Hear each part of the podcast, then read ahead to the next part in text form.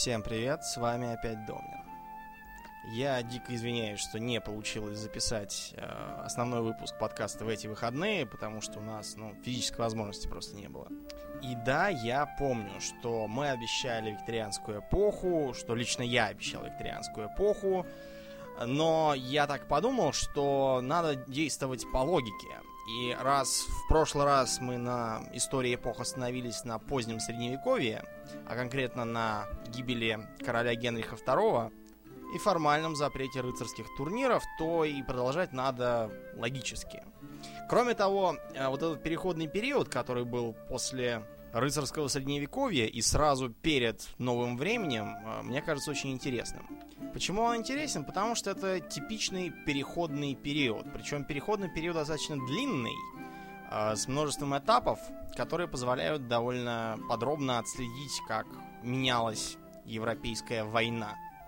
В средневековье любая война теоретически должна была вестись так. Э, король созывает своих вассалов, вассалы приходят конно-людное оружно, формируется армия, состоящая из копий, то есть из рыцаря и его Дружина у богатого феодала могла быть конной, могла быть пешей.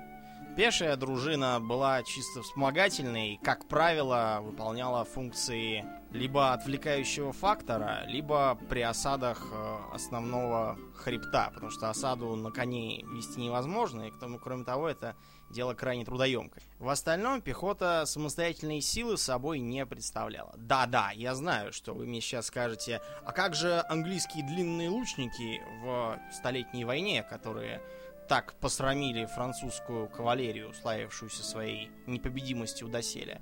Да, верно. Э, английские лучники это такое исключение из правила. Они, во-первых, э, были исключительно эффективны, во-вторых, профессиональны. Даже на вид можно было сказать, что это не простой ополченец, а профессиональный воин, специалист. На голове у английского лучника шлем, либо железная шляпа, а, либо нормандского типа. На груди, ну, как минимум, вареная кожа, а часто и кольчуга. Длинный лук, а, оружие точное, мощное, а, требующее нежуточного мастерства, требующее регулярных тренировок и вообще требующее заниматься им всю жизнь. Нельзя просто так взять и стать длинным лучником. Проблем с этим длинным луком было две. Первое. Длиннолучную традицию нужно было постоянно поддерживать самым серьезным образом на государственном уровне.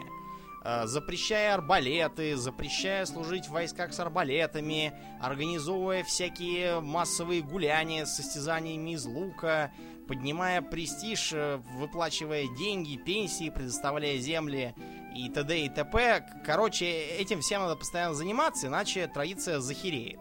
Что она, в общем-то, и сделала в конце 17 века. Последним, насколько мне известно, сколь-нибудь крупным применением длинных луков был 1627 год. Бои за Ла-Рошель, где англичане изо всех сил помогали протестантам против французов-католиков. Вторая проблема. Лучники замечательно держали оборону, могли расстреливать рыцарей в кольчугах только так, а, удерживали холмы против практически любого противника, но вот наступать с лучниками нельзя, никак. А, одними ими не повоюешь. Просто потому, что для ведения огня лучникам нужна, ну, желательно подготовленная позиция, желательно занять высоту, посадить колье, чтобы конница точно не могла добежать. Их при этом должен обязательно кто-то прикрывать. А другой тяжелой пехоты было найти трудно. Вариантов было тут два. Это либо спешивать рыцарей, что в Столетнюю войну англичане делали сплошь и рядом, а, либо брать каких-нибудь наемников типа шотландцев, у которых клейморы и другие двуручные мечи. И то, и другое дорого и недостаточно массово. Прошу не забывать, что от упору, например, во всей Англии насчитывалось 3000 рыцарей. Причем 3000 рыцарей вообще, а не 3000 боеспособных, молодых, здоровых и испытывающих большое желание повоевать. Такое положение дел сохранялось вплоть до осваивания пехоты длинного древкового оружия. Пик, алибард, разнообразных гадендагов, люцернских молотов, протазанов и прочего. И, разумеется, огнестрельного оружия. Имеется ручное огнестрельное оружие, потому что пушки с успехом применялись самими рыцарями, э, как раз в ту эпоху, когда геройствовала Жанна Дарк. То есть, когда еще даже полных лад как явление не существовало. И ключевым элементом стали длинные пятиметровые пики. Вооружившись этими пиками, э, пикинеры строились квадратом 30 человек на 30 человек. Это называется баталия. И наступали плотным строем. Против рыцарской кавалерии такой подход оправдывал себя чрезвычайно, поскольку атаковать э, в конном строю такую баталию было нельзя, кони просто не шли на пике. Вы спросите, а что же рыцари не могли попробовать кругами вокруг них ездить, пока они не замешкаются и не ударить в открывшуюся брешь? А то-то и оно, что рыцари такого делать решительно не могли. У них для этого не было ни э, нормальной тактики, они всю жизнь привыкли ехать таранным ударом, ни, ни подходящих коней, которые были бы способны на быстрые маневры, а не просто на разбег и таранный удар галопом.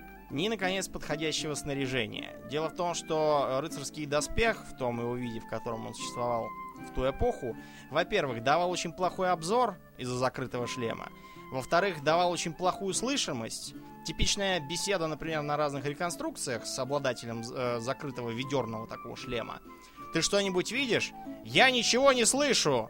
А слышать-то как раз при таком подходе очень нужно, потому что команды-то нужно четко понимать, иначе поедешь не туда и сделаешь не то, чего от тебя хотят, сломаешь строй, и все дело пойдет прахом. Так что рыцари ничего с этой тактикой поделать сначала не могли. Баталия неспешным шагом доходила до вражеского лагеря, где она бросала пики, выхватывала короткие тесаки, и дело было в шляпе. Тактики пикинерской баталии сразу стали стараться противопоставить стрелков. Проблема в том, что э, подходящих стрелков было найти не так уж просто. Длинные лучники, как я уже говорил, на дороге не валяются. Оставались либо арбалеты, либо аркибузы. Оба этих вида оружия объединял один недостаток. Удручающая низкая скорострельность. С аркебузой все осложнялось еще и тем, что не то что прицельная дальность, но и убойная дальность у нее была достаточно маленькой. Стрелять приходилось по военным меркам чуть ли не в упор э, метров с 60-80. Дальше пуля уже либо улетала не пойми куда, либо начинала стремительно терять убойную силу. На это пехота отреагировала, во-первых, одоспешиванием не всех пикинеров, а тех, кто стоял по краям. Они ходили в ланскнехских латах, достаточно прочных. Состояла обычно из упрощенной керасы, наплечников и открытого, но надежно защищающего шлема. Стоило это, конечно, немало, но себя оправдывало. Кроме того, в состав баталии стали включать, во-первых, какую-нибудь легкую пехоту вроде алибардистов, которым ставилась задача при приближении вражеских аркебузиров э, выскакивать и прогонять их. А во-вторых, свои стрелки с аркебузами, которые должны были отстреливаться, во-первых, от чужих, а в-третьих, от еще одного ответа на пикинерскую тактику. От воинов с двуручными мечами. Было таких воинов сравнительно немного, стоили они огромных денег, как правило, завозились либо из Шотландии, либо из некоторых областей Священной Римской империи. Но против копийного строя показывали ошеломляющую эффективность. Несмотря на кажущуюся тяжесть и неповоротливость этого оружия, двуручника, техника работы с ним крайне изощренная. Правда, на ту, которую в кино изображают, она обычно мало похожа, потому что в кино э, выглядит как такой могучий замах над головой. Так делают, чтобы э, бычью тушу обезглавить или там преступника казнить. А двуручником работали по низу на уровне пояса, обрубая древки пик и лишние конечности противнику. Кроме того, как я уже, помнится, с Аурлиеном на пару упоминал в выпуске про дуэли, двуручный меч был весьма популярным орудием дуэли, как раз из-за сложной техники. К чему я все это веду? Все эти воины наемники, как нетрудно догадаться. И война стала в основном делом наемников, которые работали за деньги. Само слово солдат появляется примерно тогда же, и происходит от слова сольдо. Это такая монетка в Италии была, которую платили денежки кондотьерам. На этот же период в Европе приходится централизация, последовательное лишение знать ее прав, свобод и привилегий, и концентрация власти в руках монархов. Все это без наемной армии было бы неосуществимо. Кроме того, королям значительно больше нравились профессиональные солдаты, отвечающие лично им и получающие жалования лично от них, чем феодальные дружины, которые сегодня с ними, а завтра будут сражаться за какого-нибудь претендента на престол. Кому это нужно? С другой стороны, позволить себе постоянно содержать э, наемную армию ни один король того времени не мог. У него просто не было на это денег.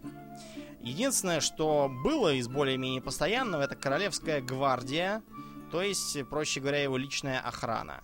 Самый, пожалуй, известный пример – это французские карабинеры, созданные Генрихом IV, позже ставшие королевскими мушкетерами. Теми самыми, в которых подвязался некий Шарль Добац де Кастельмор, граф Д'Артаньян. Примерно тот, про которого книжка. Желающие могут полюбоваться на памятник ему во Франции. Но гвардия это мелочь, это капля в море. Для полноценной войны ее, конечно, мало – эта задача лежала на компаниях или бандах ланскнехтов. Слово «банда» обозначает, вообще говоря, ленту или повязку, которую они носили на головах, на рукавах и на других местах, чтобы было видно, где чьи. Так их и стали называть. Э, белая банда, какая-нибудь там черная банда, еще какая-нибудь банда. Вот. А так как наемники обычно не самые приятные в обхождении люди, слово банда сейчас имеет в русском языке известное значение. Поступить в ланскнехты было достаточно просто. Нужно было, во-первых, э, быть не совсем дураком, иметь нормальные физические данные, то есть не быть ни колечным, ни увечным, ни коротышкой, нормально видеть, нормально слышать, уметь подчиняться приказам, ну и, в общем-то, и все. При вербовке выдавалась определенная сумма денег, на эту сумму денег нужно было пойти и купить себе оружие, какое там нужно, алебарду или пику, аркибузу, мушкет, э, короткий меч, кацбальгер, что-нибудь в этом духе. Не терять, не ломать, не пропивать это было нельзя, потому что безоружный или не экипированный достаточно солдат считался, ну, за дезертира и считался. Уж деньги ему дали, а оружия у него нет. Толку с него ноль. Кроме того, нужно было заниматься строевой подготовкой. Этому учили централизованно в самой компании. Потому что, ежу понятно, без строевой подготовки невозможно ни действовать пиками, ни залпом стрелять из мушкетов и аркибуз. Короче, нельзя воевать. Обычно за каждой компанией хвостом таскалась целая толпа разных э, маркетантов, мародеров, проституток и кого там только не было. Все чем-нибудь хотели поживиться. На самом деле, чтобы пойти на войну, было не обязательно зачисляться в какую-то компанию. Практически при начале любых сколь-нибудь масштабных боевых действий объявлялся прием на службу всех желающих, кто имел хоть какое-то оружие и был готов за скромную плату хотя бы что-то делать. Хотя бы что-то, это обычно ходить на разведку, грабить деревни, охранять коммуникации и так далее. То есть серьезных дел им не доверяли. Затыкали ими дыры там, где жалко было своих подставить. При таком ведении боевых действий главной угрозой для наступающей пехоты были пушки. По той простой причине, что а, квадрат 30 на 30, медленно наступающий по чистому полю, является ну, идеальной мишенью, по которой промазать даже при тогдашнем уровне развития артиллерии довольно трудно. А уровень этот оставался невеликим, потому что артиллерия еще не оформила самостоятельный род войск. Обслуживали пушки огромные толпы совершенно неквалифицированных рабочих. Перемещать пушки из-за этого в бою было нельзя. Для транспортировки нанимались крестьянские лошадки невеликого роста и силы. На 12 орудий приходился только один канонир – Кроме того, пушки были очень длинными, чтобы придать им, ну, хоть какую-то точность и дальнобойность при стрельбе тогдашними корявыми ядрами из камня и обмотанными веревкой железными болванками. Из-за этого стрельба в упор картечью получалась, ну, не очень эффективной, и потому для самообороны батареи часто приходилось ставить несколько фальконетов. Это такие маленькие пушечки, обычно ставятся на вертлюги, поэтому их легко при обороне было применять. Что касается конницы, то она находилась в глубокой, э, я бы сказал, где, да формат не позволяет, в глубоком кризисе. Кризис заключался в том, что все снаряжение, включая коня и оружие, и доспех, у европейского тяжелого конника был рассчитан на таранный удар копьем, а также корпусом лошади. Но теперь это было невозможно сделать из-за леса пик пехоты, а вовсе не из-за развития огнестрельного оружия. Полные латы вполне неплохо держали пулю из аркебузы, и ситуация начала меняться к худшему только с появлением тяжелых мушкетов, которыми надо было пользоваться с помощью сошки, и которые имели калибр почти артиллерийский.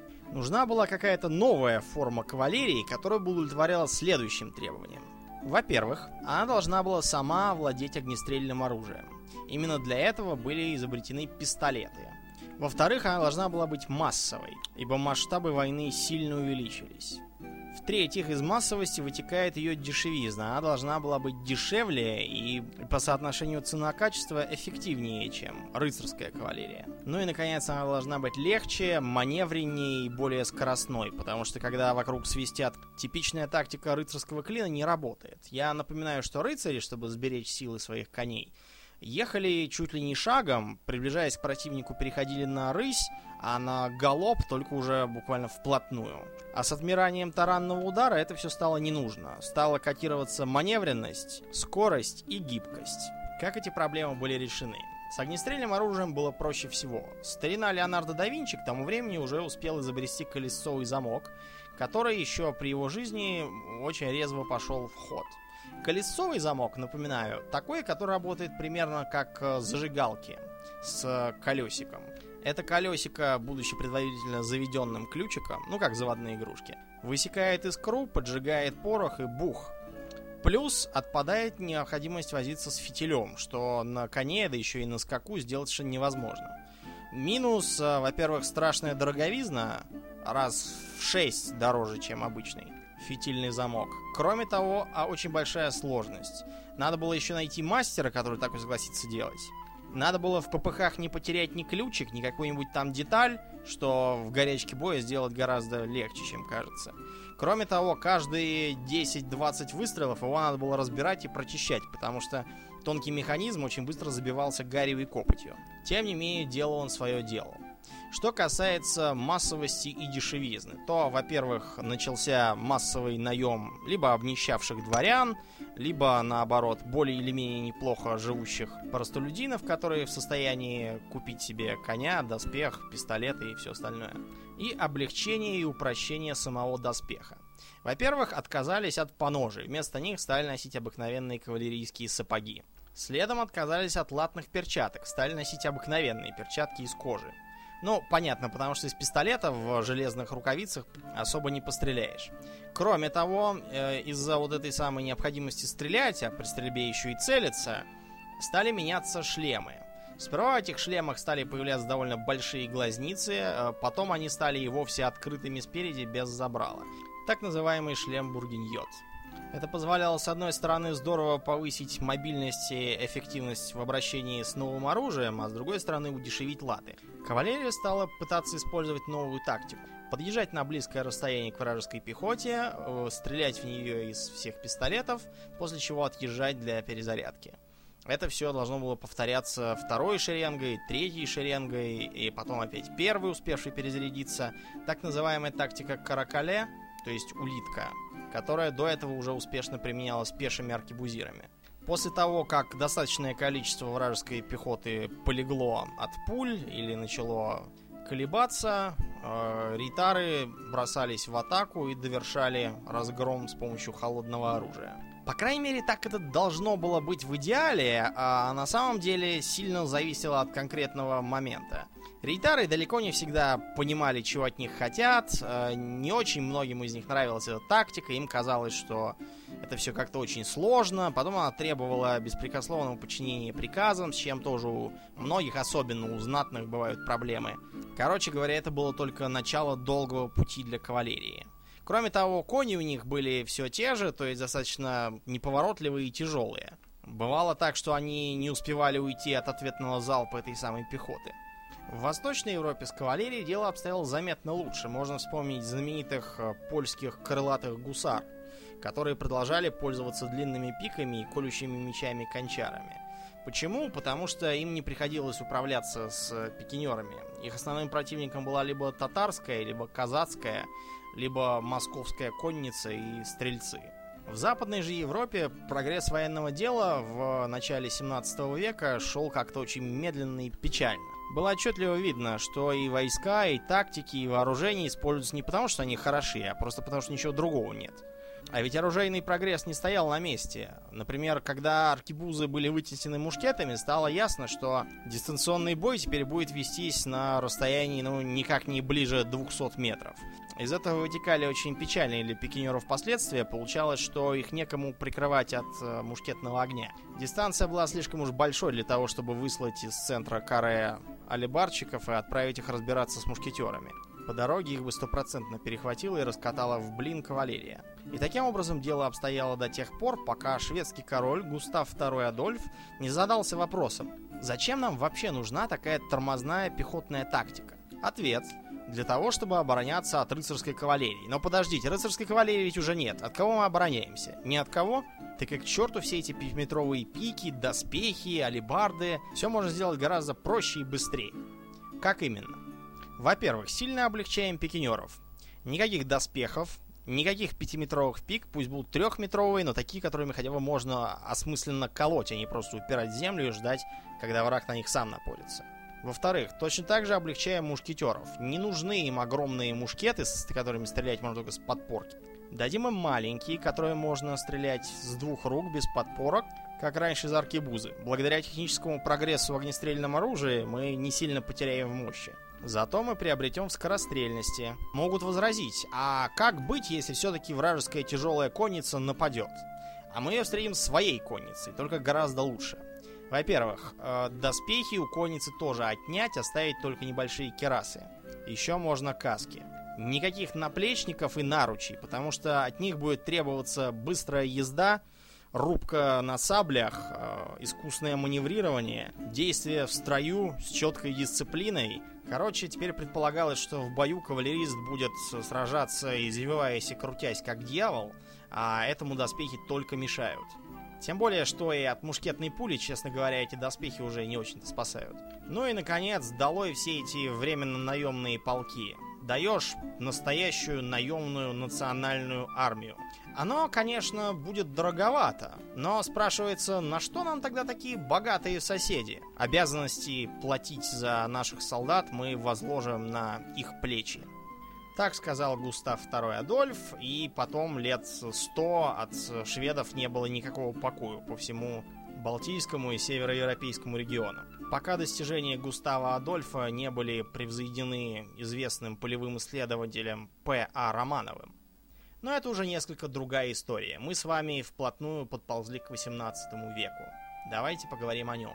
Несмотря на все полезные нововведения шведского короля, наступательный потенциал пехоты все равно оставался довольно ограниченным. В самом деле, попробуйте-ка вы наступать, когда у вас в одной руке здоровенный мушкет, в другой вы держите деревянный шампол, вы весь увешанный рожками с порохом, тлеющим фитилем, который постоянно гаснет, на боку у вас полусабля или хотя бы кортик, которым предполагается, что вы должны рубиться в ближнем бою, но сами вы четко понимаете, что сможете это сделать только если у вас вырастет еще пара рук, а лучше даже две. С другой стороны, пикинеры большую часть времени стояли и ничего не делали, а только обороняли мушкетеров от поползновений противника. А вот на прилетающие в них пули они ничем ответить не могли физически.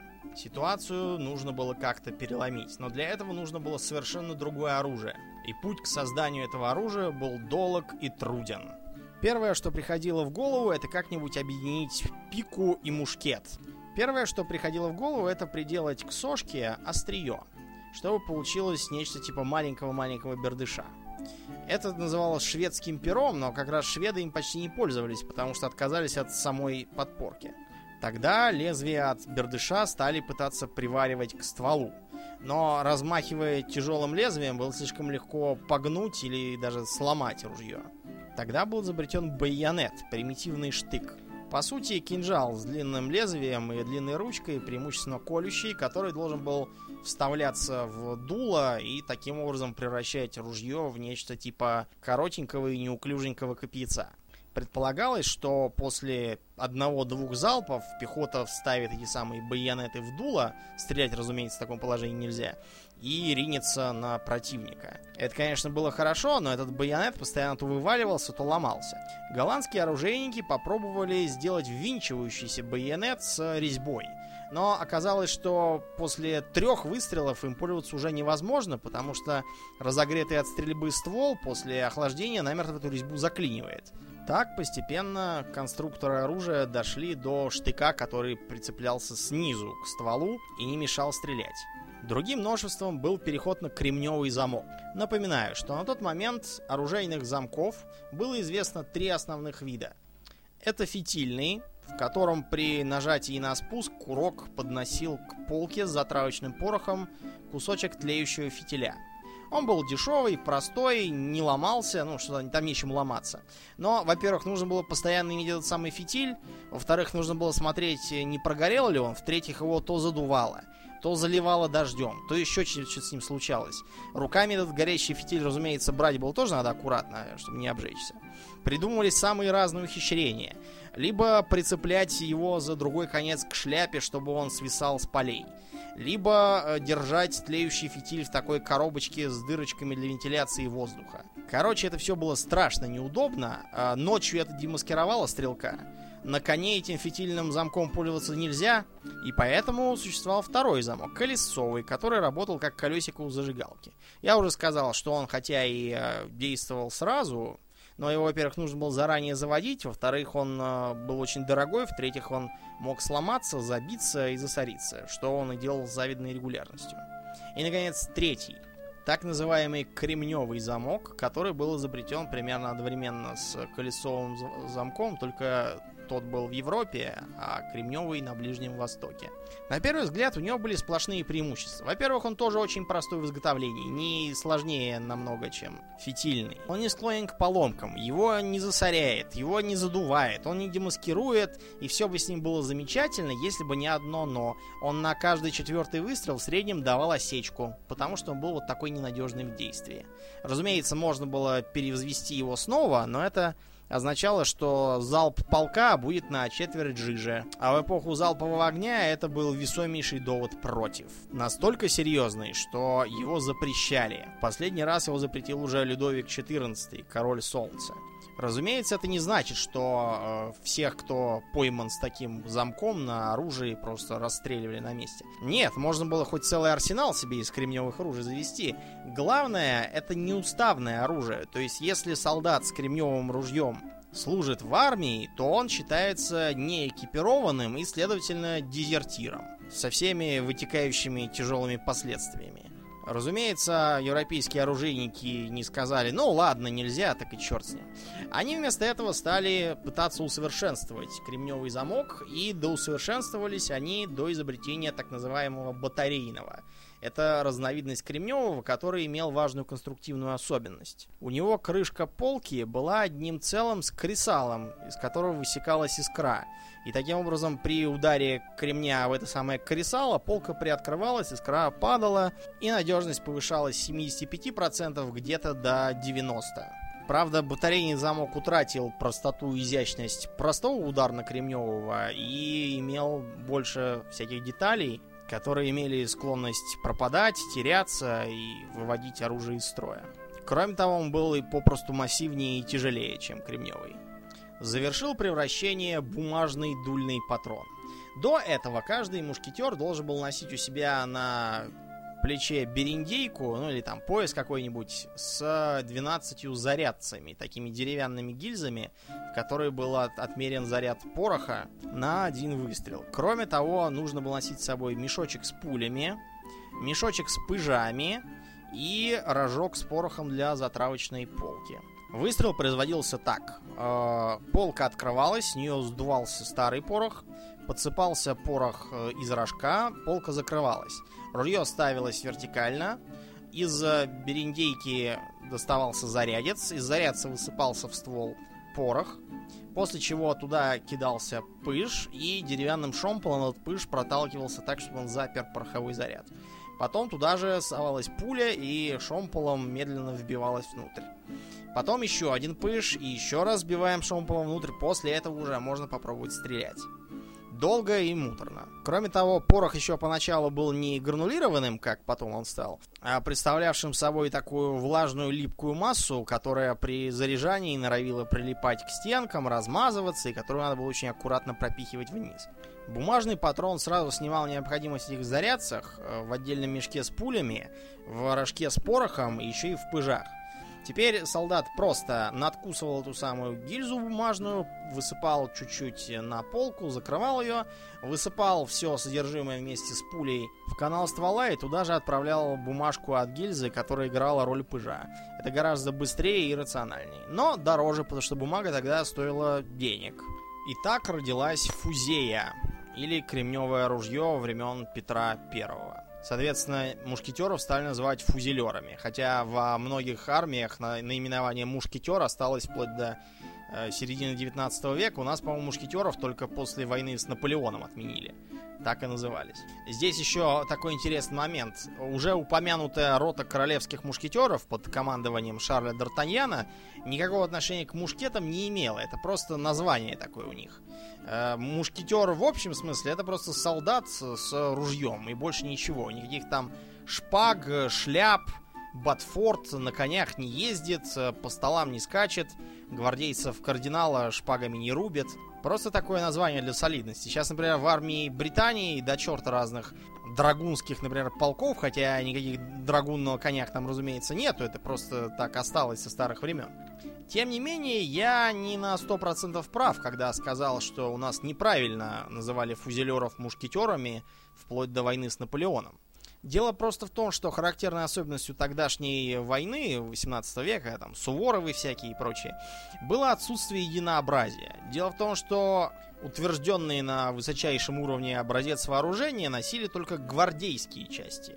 А обыкновенные солдаты носили оружие самого разнообразного, а нередко и таинственного происхождения. Часть его составляли разные э, реликты давно ушедших эпох, типа там пищали времен Алексея Михайловича. Э, часть была результатом переделок и модернизаций. Другие были и вовсе трофейными, доставшимися не пойми от кого.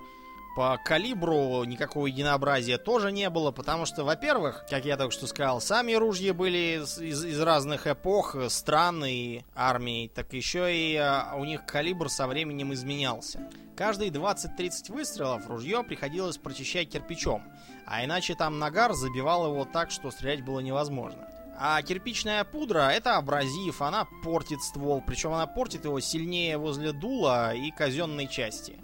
И выходит, что его надо было периодически отдавать в мастерскую и там рассверливать, чтобы было более или менее ровно. Разумеется, на меткость боя это влияло самым негативным образом, а не будем забывать, что еще Суворов говорил «штыком кали, прикладом бей, пуля дура, штык молодец». Так вот, от использования штыка пуля делалась еще более дурной, поскольку все эти рукопашные манипуляции искривляют ствол, разумеется, избивают прицел. В общем, действенности имели только залпы в упор, а солдат учились стрелять быстро, перезаряжаться быстро, но никак не метко, практически не целясь. С британцами это, например, сыграло дурную шутку во время американской революции, поскольку при э, войне на сильно пересеченной местности со знающим эту местность противником, который метко стреляет из своих длинноствольных ружей, пусть и мало что может противопоставить красным мундирам в штыковом бою, классический подход сильно проигрывает по эффективности. Но в целом в европейских войнах он себя хорошо оправдывал. 60% э, потерь наносились именно в рукопашном бою от штыков и от сабель кавалерии, а только 40% вместе составляли потери от артиллерии, картечи ядер и от пуль из ружей. Солдатские полки делились на разные типы, по крайней мере теоретически. Это были мушкетеры, которые должны были вести перестрелку в обычных условиях. Это были гренадеры, которые должны были подбираться для ближнего боя, метать гранаты, рубиться штыками э, и иметь так называемый гренадерский рост, то есть большими быть очень. Ну и егеря. Егеря, наоборот, должны были бегать по пересеченной местности, рассредотачиваться, стрелять из укрытий, вообще такой был спецназ. На самом деле у многих командующих вся эта разница была чисто теоретической. Только, например, Суворов, когда писал свои руководства по тактике, он, да, требовал, чтобы четко различалось, кто к чему обучен, кто чего лучше умеет и кого как лучше использовать. А остальные часто делали по принципу «все солдаты». С кавалерией было посложнее. На одном фланге стояла тяжелая кавалерия, это кирасиры, снаряженные кирасой, иногда только полукирасой на груди, а на спине ничего не было, и каской. Они должны были атаковать противника в строю копытами и холодным оружием. Вооружены были, как правило, палашами. Легче них были гусары. Гусары это венгерского происхождения такая конница. Это очень хорошо заметно по их мундирам, характерным для венгерской моды. Вооружались, как правило, саблями и пистолетами и специализировались на быстрых охватах, на преследовании, нападении на вражеские коммуникации, обозы, тылы. Короче, поручик Ржевский недаром туда попал. Ну и самыми легкими теоретически должны были быть уланы. Улан это от э, татарского аглан, так назывались э, члены татарских знатных семей, которые перебрались на службу в Польшу и там выступали легкой кавалерией с пиками и первоначально луками. Потом от этого всего отказались, остались только легкие копья и характерные уланские шапки четырехугольные, со свисающей с одного угла кисточкой. Не так давно э, некий режиссер Олег Фисенко совершенно втоптал в грязь всех уланов, которые жили в истории, своим чудовищным фильмом «Уланская баллада». Ни в коем случае не смотреть, даже за деньги. В Российской империи еще были казаки, которые теоретически находятся где-то между гусарами и уланами, но особо мы на них заострять внимание не будем, потому что это все-таки не род войска, а сословие полупривилегированное. И, наконец, драгуны. Внимание, драгуны это не кавалерия, и никогда кавалерии не были. Это конница. Конница, потому что она на лошадях ездит, но в атаку на лошадях ходит крайне редко. Почему? Потому что драгунами первоначально была просто ездящая отборная пехота, которая на коней была посажена исключительно из-за мобильности и скорости. Она первоначально использовалась для подавления антифранцузских восстаний в Пьемонте оккупированном, а потом эту идею подхватили шведы все того же Густава Адольфа. Настоящие кавалеристы типа гусар не любили э, драгунов и называли их собаками на заборе, потому что ездили они на конях несколько хуже, и сапоги, например, у них были не чисто конные, а такие универсальные более или менее. Правда, к второй половине 19 века всем хохотунам пришлось заткнуться, потому что уже гражданская война в США показала, что э, скакать с шашкой на танк уже невозможно. Конница стала точно так же спешиваться, залегать и вести огонь из винтовок. Сабли у них были скорее для преследования и для нападения на сонных, переправляющихся, безоружных или еще каких-нибудь не могущих отстреливаться врагов. Так что к Первой мировой войне никакой реальной разницы между драгунами и кавалерией не было вообще. А ко Второй мировой войне вся кавалерия вела бой исключительно на драгунский манер и была снабжена танками своими, своей артиллерией, своими пулеметными эскадронами, своими зенитками. Короче, когда вам рассказывают сказки про то, что э, тупая Красная Армия сражалась на конях с шашками против немецких танков, это брехня. Никто такого никогда не делал. Более того, у самих немцев во время войны количество кавалерийских дивизий только выросло. Но это я отвлекся от темы. Итак, 18 век закончился, и, и наполеоновские войны стали пиком развития воинского искусства.